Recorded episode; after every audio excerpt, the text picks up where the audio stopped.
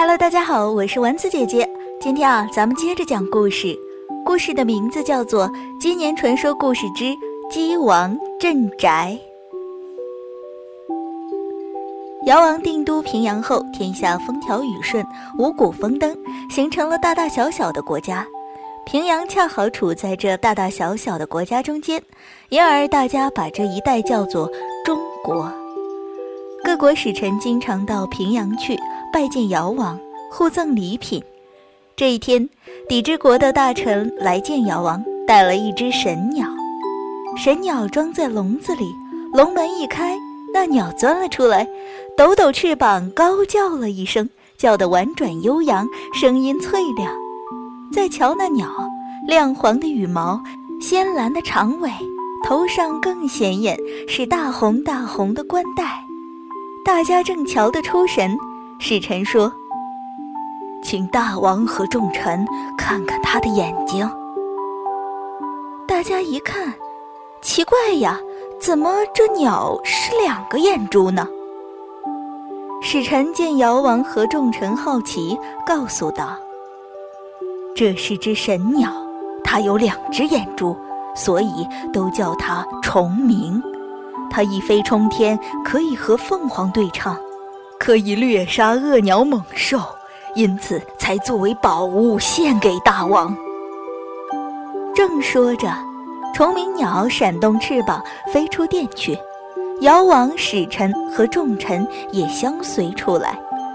那鸟已落在院中的梧桐树上，放开嗓子引领长叫，这声音可不比宫中那声啊！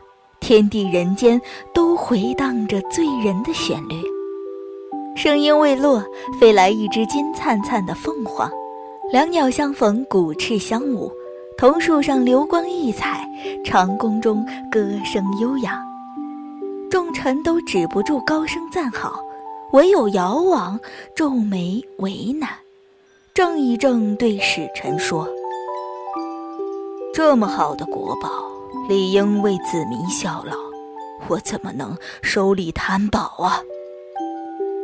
尧王不接受，便要使臣带崇明鸟回去。使臣见尧王态度坚决，跪地不起，说：“大王若不受领，小臣就无脸回去。你为众生传播古种，调训六畜，大旱年头又亲凿水井，拯救了苍生。”乡亲们特意要小臣来献这神鸟。尧王听了，好不为难，想了想，让大臣收下神鸟，又重礼赏给使臣，命他回去散发给民众。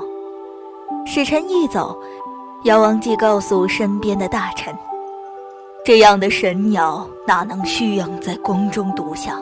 不如放飞出去。”为天下子民除害灭祸。大臣遵命，放了那虫鸣神鸟。虫鸣鸟展翅飞上天去，翱翔一周，又飞回来，落在了梧桐树上。如此往返，每日多次，不见异常。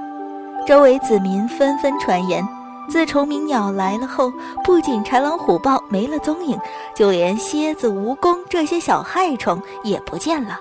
都说虫鸣鸟是镇家宝鸟。又过了几天，虫鸣鸟在梧桐树上长鸣一阵，振翅高翔，好久不见回来。